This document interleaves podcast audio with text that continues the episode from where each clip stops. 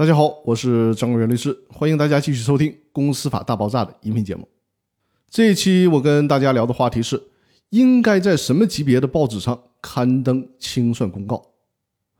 公司清算要书面通知债权人，这里的书面呢，可以采取多种的方式，比如信件、电报、传真、电子邮件等等。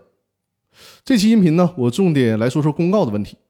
公司解散的时候，公告通知的目的是要防止由公司内部人士操纵的清算组秘密的进行清算，故意瞒着债权人，从而呢损害债权人的利益。再有就是关于在什么样的报纸上进行公告，也是有要求的。公司解散公告不是必须都得在全国有影响力的报纸上进行，不要求搞这种一刀切的做法，避免浪费公共资源。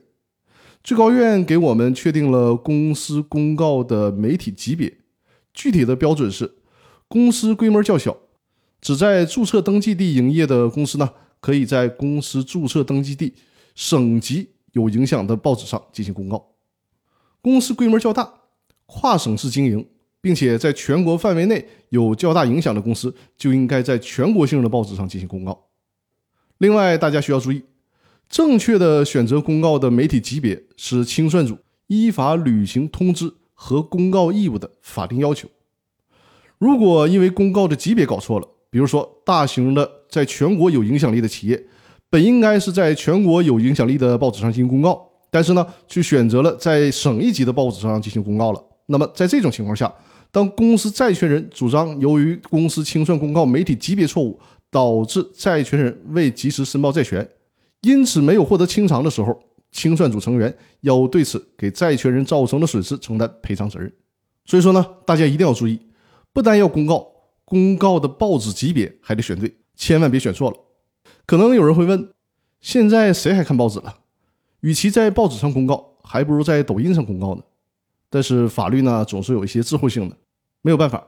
目前法律规定的就是在报纸上公告，所以说呢，我们还得遵守这个规定。